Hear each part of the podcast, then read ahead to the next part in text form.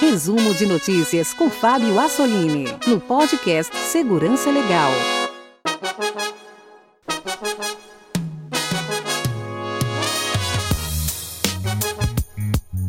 Bem-vindos a mais um resumo de notícias do podcast Segurança Legal, edição 246, gravada em 12 de julho de 2020. Essa é a nossa curadoria de notícias.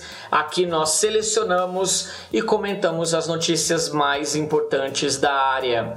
Se você gosta dos nossos programas, pense em nos apoiar. Acesse o site apoia.se barra segurança legal escolha uma das modalidades de apoio e entre os benefícios você terá acesso ao grupo exclusivo dos apoiadores do Segurança, do Segurança Legal. Também lembrando que as notícias aqui apresentadas estão em forma resumida.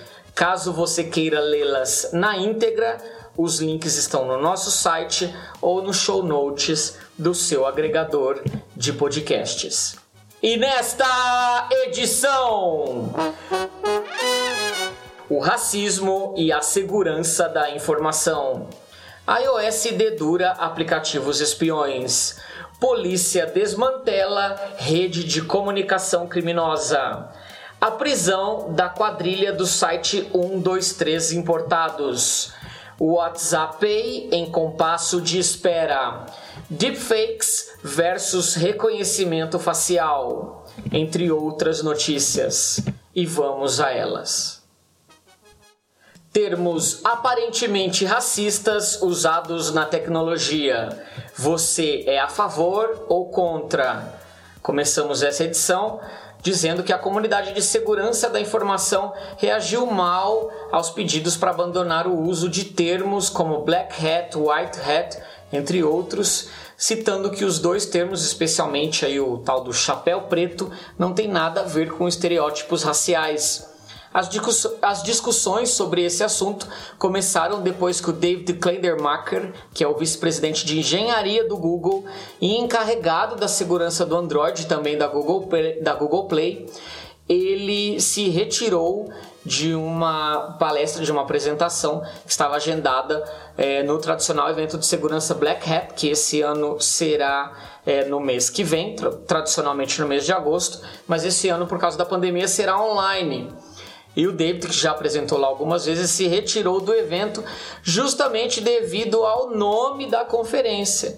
Em seu anúncio de retirada, ele pediu à indústria de tecnologia para que considerasse substituir os termos como chapéu preto, black hat, white hat e outros termos aí por alternativas neutras. Enquanto o David pediu apenas para que a indústria considerasse alterar esses termos, há vários membros aí da comunidade de segurança que um, declararam aí, que sugeriram à conferência Black Hat para que mude o seu nome. A Black Hat aí, sendo um dos maiores eventos de segurança do mundo, acontece junto com a DEFCON todo ano no mês de agosto. E as discussões online aí sobre o sobre esse embaraço né, da, da conferência, elas rapidamente se espalharam entre os especialistas de segurança, alguns defendendo que sim, outros defendendo que não, é, e mas a grande maioria aí dizendo que isso é a adoção do politicamente correto e que está indo longe demais. A maioria dos pesquisadores de segurança apontou para o fato de que os termos não tinham nada a ver com racismo ou cor da pele, quando eles foram adotados e apareceram primeiramente em filmes ocidentais, onde o vilão usava um chapéu preto enquanto o mocinho usava um chapéu branco. Uh, outros ainda pesquisadores apontaram que o dualismo entre o preto e branco são representados como o bem e o mal, conceitos que existem desde o início das civilizações, muito antes das divisões raciais existirem entre nós. Pois bem, depois é, dos protestos do movimento Black Lives Matter, depois que esses protestos eclodiram nos Estados Unidos e em algumas partes da Europa, várias empresas de tecnologia anunciaram seus apoios e também planos para parar de usar termos uh, termos aparentemente de origem racial, né, e usados relacionados à escravidão em sua documentação técnica. As empresas que se uh, pronunciaram sobre o tema foram Twitter, GitHub, Microsoft, LinkedIn, Google, Ansible, entre outras aí. Elas se comprometeram publicamente de alterar o idioma técnico em seus produtos em, e também na documentação e também na sua infraestrutura para remover termos como uh, blacklist, mestre, escravo, slave, é, whitelist e outros termos aí que podem sugerir racismo. É, um dos nomes de peso que também se pronunciou a favor disso foi o Linus Torvalds, pai do Linux. Né? semana passada ele também uh, afirmou que esses, termos, esses termos técnicos serão retirados do kernel do Linux e também de toda a documentação. Mas olha, esses esforços para se afastar desses termos aparentemente ofensivos como master, slave, blacklist, whitelist e outros começaram muito antes dos protestos da Black Lives Matter. Empresas e projetos de código aberto como Drupal, Python, PostgreSQL e o Redis também haviam removido esses termos ofensivos, olha, muito tempo atrás, lá no ano 2000. Né? E e também em maio desse ano, agências de governos, agências de cibersegurança de governos como a NCSC do Reino Unido, eles também anunciaram que deixariam de usar termos como blacklist, whitelist, devido a esse estigma e estereótipos raciais em torno dos dois termos. No entanto, na comunidade de segurança isso não tem caído bem e as reações são bem diversas. E você, ouvinte, é a favor ou contra? Você acha que o uso desses termos reforçam o racismo ou você acredita que essa mudança vai levar o mundo a ter menos racismo? Conte para nós a sua opinião, entre em contato conosco, nosso e-mail é o podcast@segurançalegal.com. Envie a sua opinião, no próximo programa nós vamos comentar ela aqui iOS 14 expõe dezenas de aplicativos que bisbilhotam a área de transferência. Para quem não acompanhou as novidades de privacidade anunciadas no iOS 14, uma delas está deixando os desenvolvedores do mundo inteiro de cabelo em pé. A partir da versão 14, o sistema operacional desenvolvido pela Apple para os iPhones avisará sempre que um aplicativo acessar a área de transferência do dispositivo capturando informações potencialmente sensíveis dos usuários, copiadas aí por outros aplicativos. A ferramenta, olha, já deu o que falar. Na semana passada, o TikTok foi pego no pulo, acessando a área de transferência de iPhones no mundo inteiro. E o iOS 14 aí informa na tela um aviso bem é, claro de que o aplicativo está acessando a área de transferência. E isso acontecia a cada a poucos segundos, né? E claro, as reações aí foram é, péssimas, né? As reações dos usuários. Outro aplicativo proeminente aí que foi pego também nessa prática foi o LinkedIn. O aplicativo foi descoberto capturando os conteúdos da área de transferência e um, o, mas nesse caso aí o LinkedIn disse que se tratava de um bug que seria corrigido. Né? Eles afirmaram ao site ZDNet que eles iriam lançar uma nova versão corrigindo aí uh, corrigindo esse bug. Mas diversos aplicativos aí, ao menos 53 aplicativos aí foram encontrados bisbilhotando a área de transferência de forma silenciosa e que esse novo recurso de privacidade do iOS 14 apontou esse problema. Que bom! Tomara que esse recurso também seja adotado no Android para assim alertar os usuários desse, desse problema. Encrochat serviço de comunicação criptografada entre criminosos é desmantelada pela polícia. Autoridades judiciais e policiais da França e da Holanda anunciaram o desmantelamento de uma rede mundial de comunicações criptografadas chamada Encrochat, usada quase que exclusivamente por organizações criminosas. A rede era usada para o tráfico de drogas, assassinatos, lavagem de dinheiro, extorsão e sequestros. A operação levou a várias prisões em vários países europeus e impediu que muitos crimes fossem cometidos, foi o que disse em entrevista coletiva a polícia da Holanda.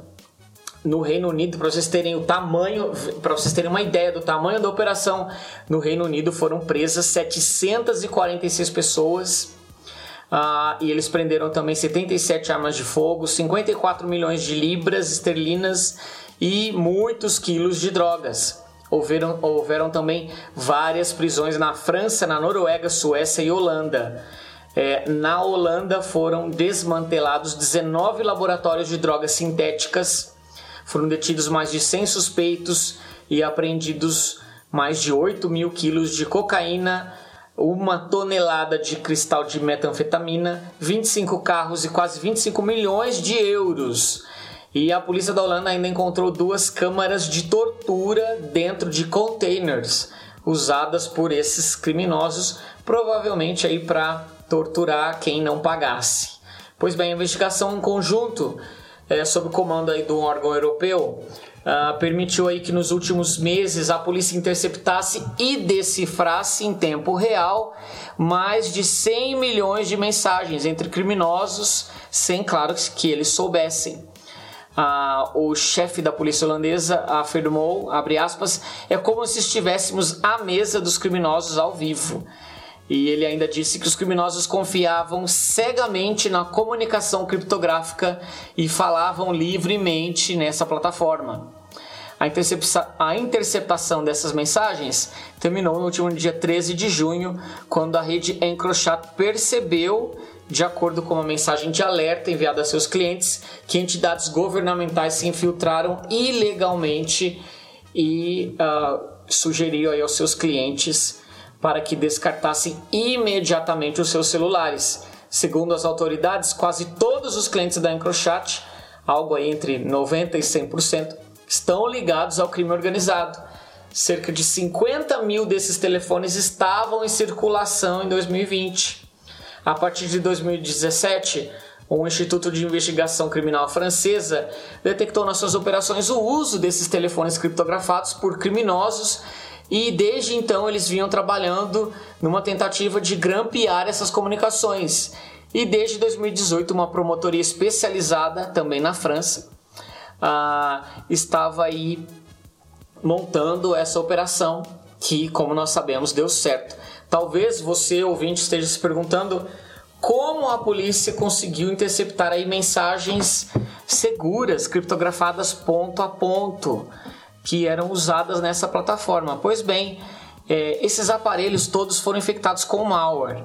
Aparentemente, esses detalhes, uh, claro, a, a, polícia francesa não tornou-os público, mas uh, lendo detalhes de, dessa operação, uh, dá para perceber que foi usado malware. E esse malware provavelmente foi distribuído usando a própria rede de comunicação da empresa então é bem provável que houve uma invasão à rede dessa empresa e esse malware foi distribuído aos telefones desses usuários. Pois bem, uh, esses telefones seguros aí, é, claro que é, os dados eram cifrados ponta a ponta, mas o que ficou claro lendo as notícias é que é, essas conversas todas eram coletadas antes que a criptografia fosse aplicada. Pois bem, o tal telefone seguro vendido por essa empresa, não, olha, não era fácil de ser achado não, não se encontrava em lojas. Pelo contrário, a busca era limitada por indicações, custava bastante caro, é, era feito um pagamento mensal e os aparelhos vinham com câmera, GPS e microfones desabilitados e além de rodar uma versão modificada do Android é, o aparelho ainda tinha dois recursos bem interessantes de wipe remoto, caso o aparelho fosse perdido ou pego por alguém da polícia.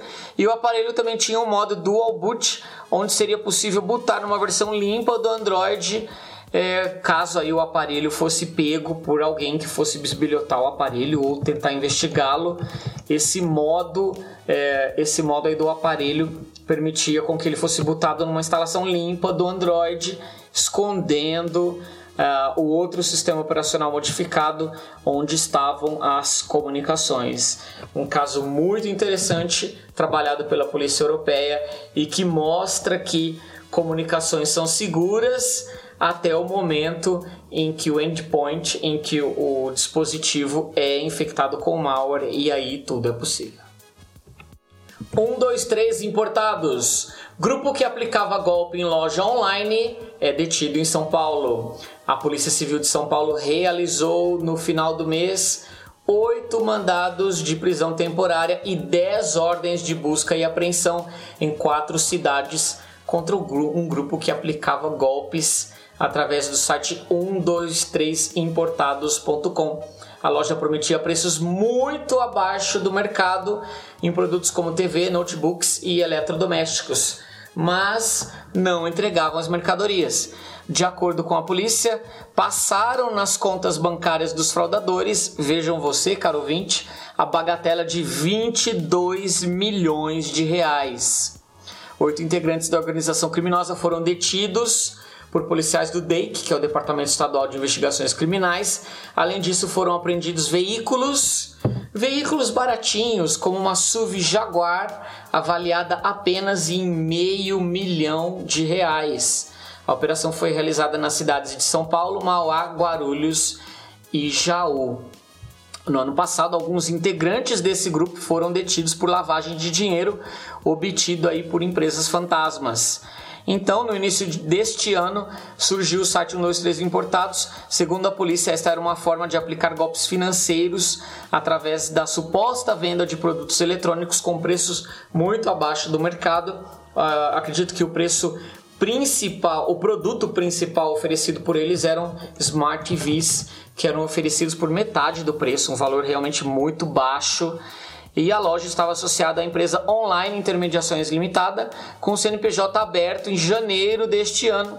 E apesar de ter aí um capital inicial de apenas um mil reais, vejam vocês, a quadrilha veiculou anúncios em horários de grande audiência na TV aberta, especialmente em canais como SBT, Band e Rede TV, o que, claro, enganou muita gente que comprou e algo também interessante aqui no site, a única opção de pagamento era boleto bancário. Claro, sabemos o porquê. Quando você compra com cartão de crédito é possível fazer um chargeback, mas é, cancelar a compra, né, com a operadora do cartão. Mas quando você paga um boleto, meu amigo, esse dinheiro já era, cai direto na conta bancária dos fraudadores. Que bom ver que a polícia agiu nesse caso, mas infelizmente muita gente perdeu seu dinheiro. 75% dos brasileiros não querem ser rastreados em aplicativos de mensageria. A maioria dos brasileiros, 75%, acreditam que têm o direito de ter uma conversa privada sem serem rastreados. Ante 23% que não acreditam que as pessoas detêm esse direito e 2% que não souberam responder. A informação é de uma pesquisa do Datafolha encomendada, vejam vocês, pelo Facebook, que entrevistou aí uh, ah, 1.500 pessoas em três regiões do Brasil uh, no final do mês passado. A margem de erro aí dessa pesquisa é de 3 pontos percentuais, para mais ou para menos. Em outra questão, 67% das pessoas que responderam a isso foram contra o fornecimento de dados, 31% concordam com o provimento e 2% não souberam responder. Em nível de importância, 67% acreditam que a remoção de conteúdo nocivo é o que mais vale, 28% afirmam que é direito da pessoa se defender e 5% não souberam responder.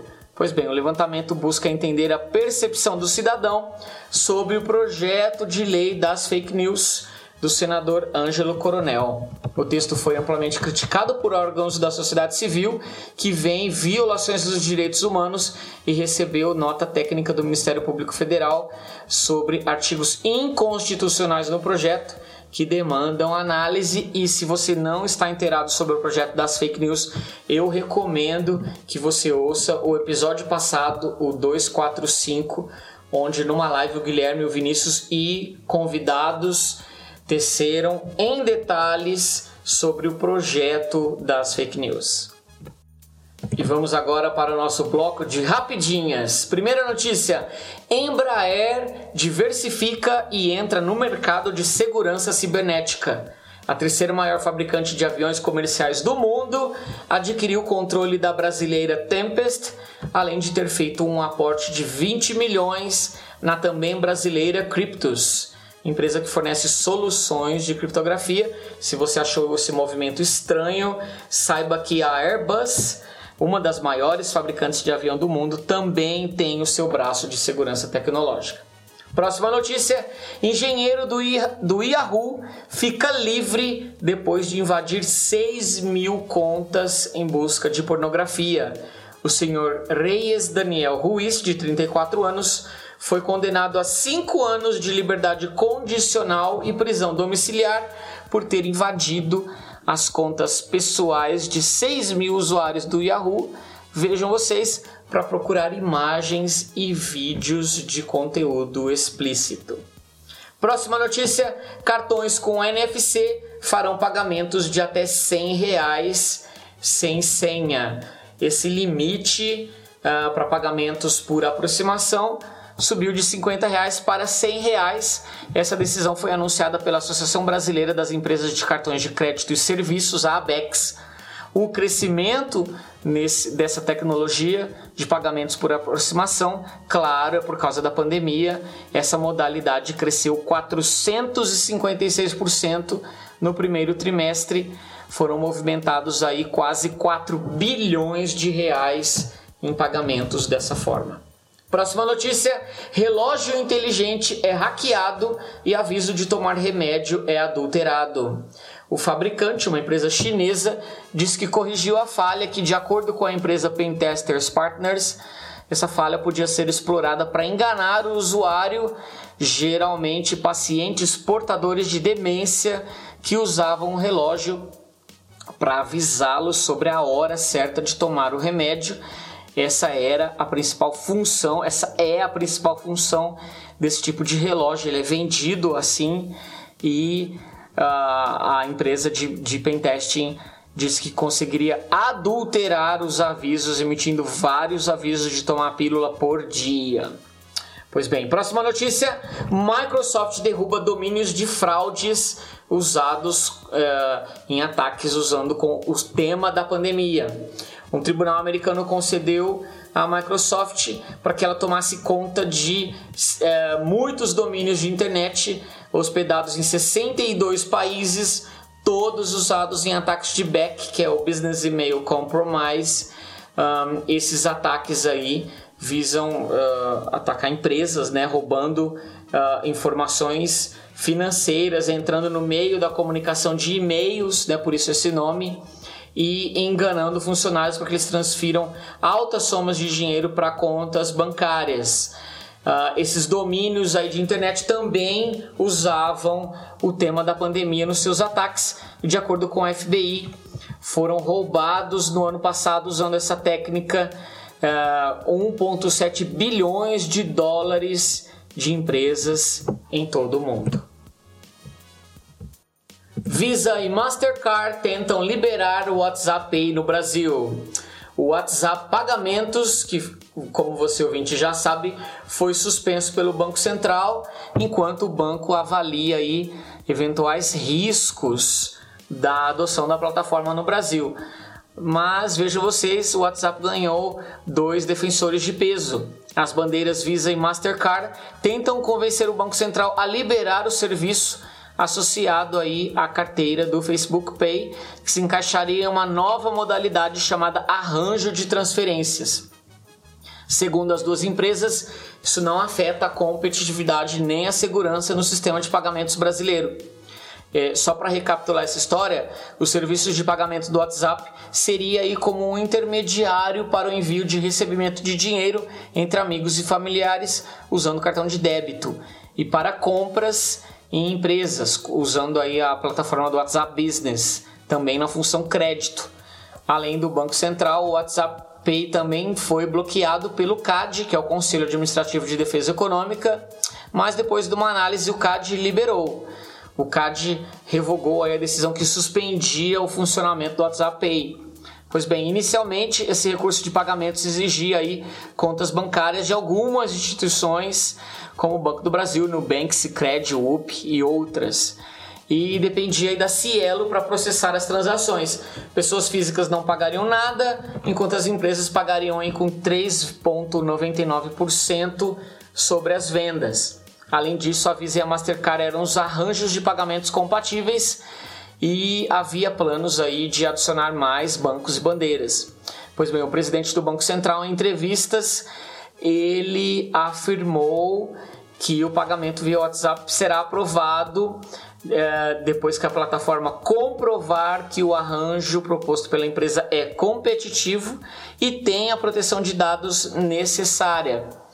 Pois bem, na semana passada a Visa e a Mastercard protocolaram junto ao Banco Central o tal modelo de arranjo de transferências. Isso significa que basicamente o WhatsApp vai gerar tokens, não vai mais processar as transações.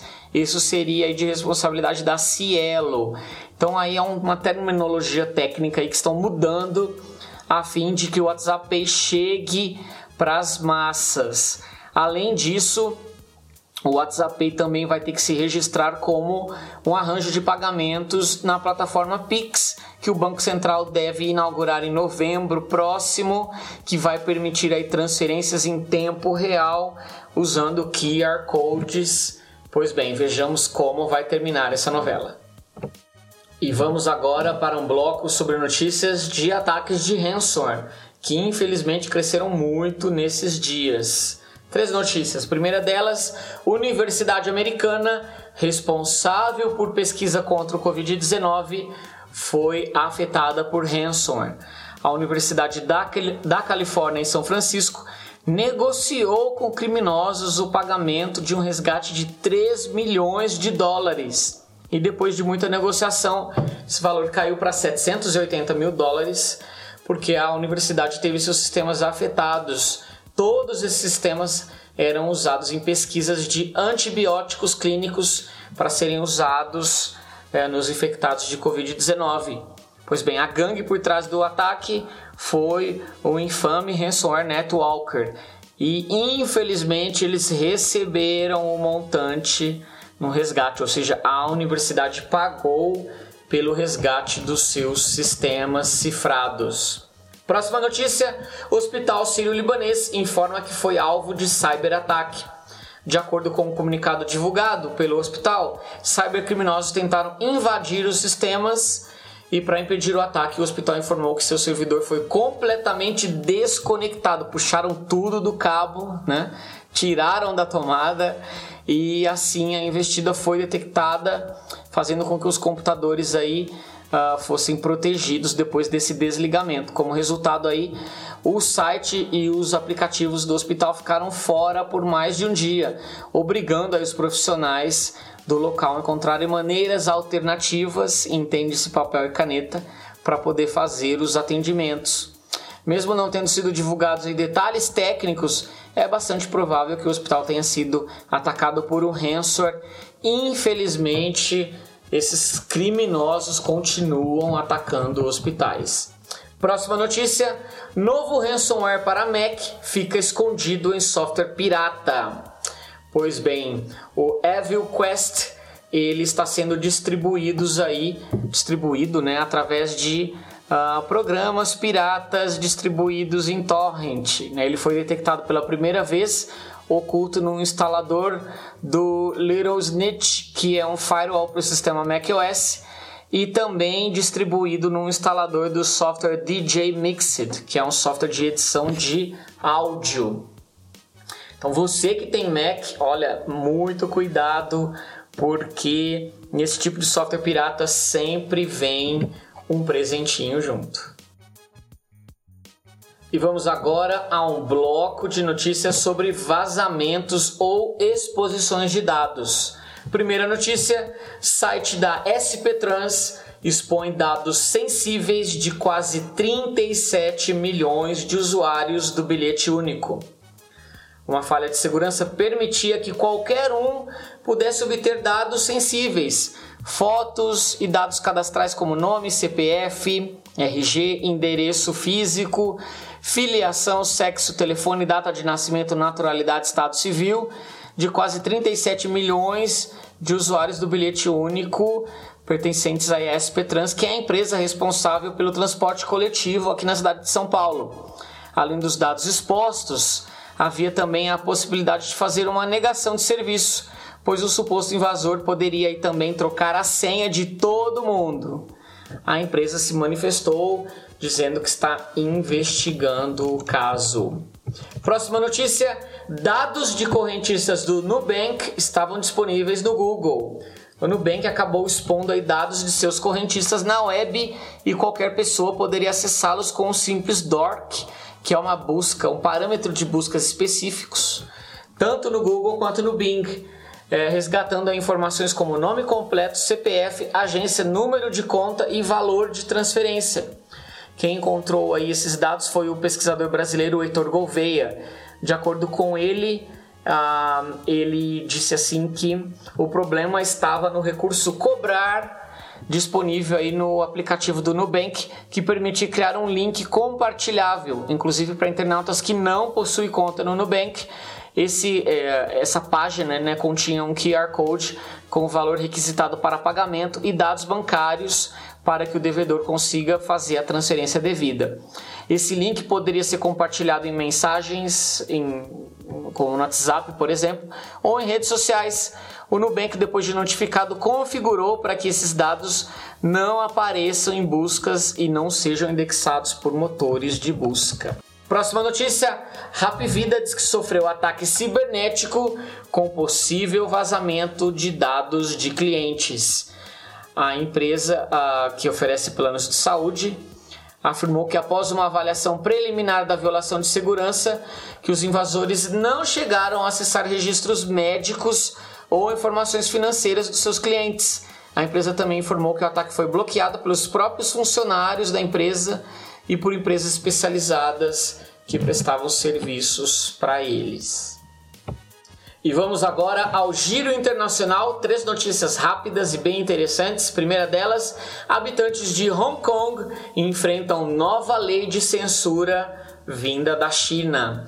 Facebook, Google, Microsoft, Twitter, WhatsApp e Zoom, essas empresas de tecnologia afirmaram que vão parar de atender ordens do governo chinês para entregar dados de seus usuários que vivem em Hong Kong visto que o governo chinês está começando a aplicar aos habitantes da ilha as mesmas leis de censura existentes na China continental, motivo pelo qual é, vários protestos aconteceram na ilha por causa da adoção dessas medidas de censura.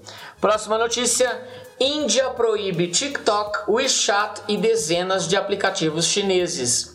No total, 59 apps foram proibidos pelo governo da Índia. A ordem veio do Ministério de Eletrônicos e Tecnologia. O ministro ah, afirmou que ah, cerca de um em cada três indianos foram impactados porque esses aplicativos são bastante populares na Índia.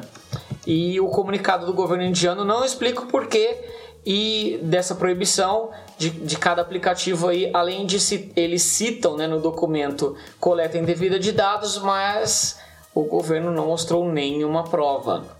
Próxima notícia: Anistia Internacional acusa governo do Marrocos de espiar jornalista usando tecnologia da NSO. O governo de Marrocos está usando cada vez mais meios tecnológicos para vigiar os seus cidadãos e a empresa israelense NSO forneceu os meios para que o governo espionasse o jornalista Omar Hadi. Ah, essa acusação foi trazida à tona pela Anistia Internacional. Uh, enquanto a NSO fazia uma campanha visando melhorar a sua imagem, inclusive nós já comentamos aqui no resumo, né? Uh, a NSO está respondendo a um processo bastante grave nos Estados Unidos, movido pelo Facebook, Uh, enquanto a empresa tentava aí, né, melhorar a sua imagem, se portando como mocinhos, né, eles estavam vendendo essas tecnologias, o Pegasus, que é o software de espionagem da NSO, para o governo do Marrocos, que está espionando jornalistas. O Omar Hadi ele publicou diversos casos expondo corrupção do governo e por isso ele virou alvo de espionagem. São necessárias 191 páginas para listar tudo que o Spotify coleta sobre você. Olha, ouvinte, há um certo consenso entre a comunidade de desenvolvedores. Após o nascimento das regulamentações globais que visam aí devolver ao consumidor o controle sobre os seus dados pessoais, como a GDPR né, na Europa e a vindoura LGPD no Brasil, os desenvolvedores acreditam que a melhor forma de garantir que as coisas não saiam errado é coletar o mínimo de dados e informações pessoais possíveis. Pois é, isso é o que é um consenso né, entre os desenvolvedores, mas olha, nem todos seguem esse consenso. Você, ouvinte do Segurança Legal, já ouviu muitas vezes aqueles termos que dizem que quando você não paga pelo serviço, seus dados pessoais são a moeda de troca. Pois bem, mas o que dizer então de serviços pagos, onde você põe o seu dinheiro para assinar o serviço e mesmo assim os seus dados pessoais são coletados? Pois é, é o que revelou um artigo publicado no The Hack sobre o aplicativo Spotify, que é um, um grande player aí na indústria tecnológica, é, vendendo streaming, né? E um aplicativo muito popular que uh, tem os seus planos gratuitos, mas também tem os seus planos pagos de acesso à plataforma. Pois bem, o site The Hack recebeu de uma fonte anônima um documento em PDF que lista todos os parâmetros e eventos que o Spotify rastreia e uh, coleta dos seus usuários. Vale lembrar aí que o aplicativo está disponível para quase todas as plataformas existentes no mercado, não só computadores, mas vários sistemas operacionais móveis e também Smart TVs. Pois bem, o PDF aí com 191 páginas teria sido teoricamente recebido como uma resposta a um internauta europeu que ele fez essa solicitação, essa requisição sob os termos da GDPR, enviando aí para o Spotify que enviou esse arquivo para ele.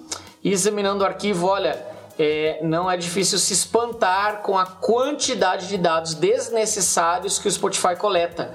Mesmo que seus assinantes aí tenham consentido com essa prática ao se cadastrarem na plataforma, é improvável que eles tenham real conhecimento sobre o quanto de dados eles estão coletando. Olha, tem de tudo. A, a quantidade de toques que você dá na tela, a quantidade de dados coletados realmente é assustadora.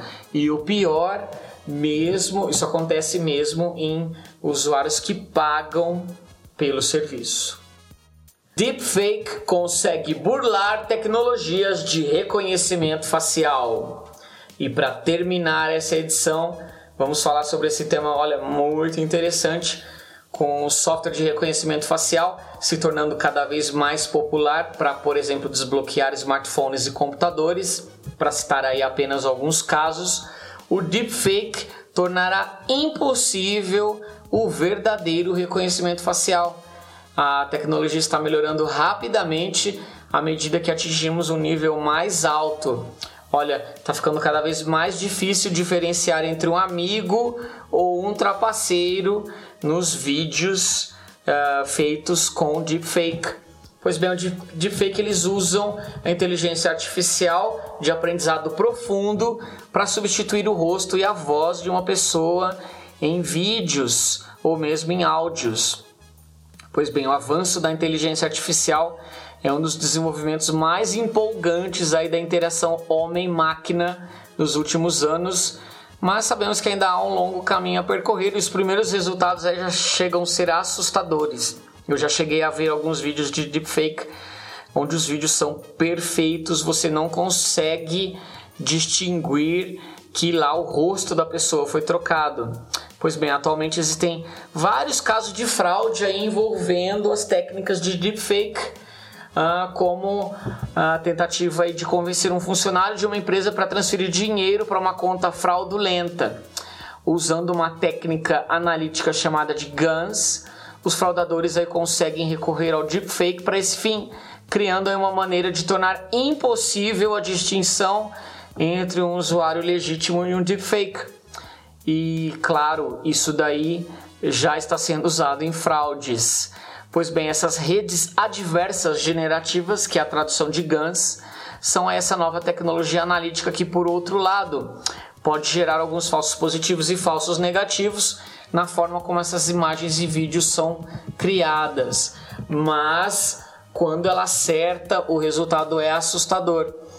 Um, nós sabemos que o deepfake ele está gerando vídeos, né? Inclusive em alta resolução e claro, essas imagens do rosto das pessoas podem ser usados para burlar as tecnologias de reconhecimento facial. Isso já vem à tona e começa a ser discutido. E se você acha que isso é uma tecnologia muito longe da nossa realidade, saiba que há um aplicativo para isso chamado ZAL. Ele usa inteligência artificial para substituir o rosto de personagens em clipes ou filmes de TV por a imagem aí pelo rosto de qualquer pessoa que você carrega no aplicativo. Pois bem, o uso da tecnologia de trocar o rosto aí usada pelo ZAL pode ignorar os sistemas de reconhecimento facial usados atualmente. E olha, usar esse aplicativo para quebrar sistemas de segurança não seria algo impossível. Depois que os usuários, alguns usuários testaram esse aplicativo ZAL, é, viram aí que ele um, é de origem chinesa, as pessoas começaram a especular o que eles fariam com as fotos enviadas para o sistema. Né? Acho que isso vai lembrar você, ouvinte, do, da polêmica por trás do aplicativo Face App, que vai gerar uma foto lá de você mais velho ou você com outro sexo, mas o aplicativo Zal ele vai inserir o seu rosto em imagens, em vídeos e aí, claro, os usuários começaram a se perguntar até onde pode ir o uso malicioso dessas aplicações. Pois bem, essas são as notícias que eu tinha para trazer para você nessa edição. Muito obrigado a você que veio conosco até o final. Voltamos a nos falar na próxima edição.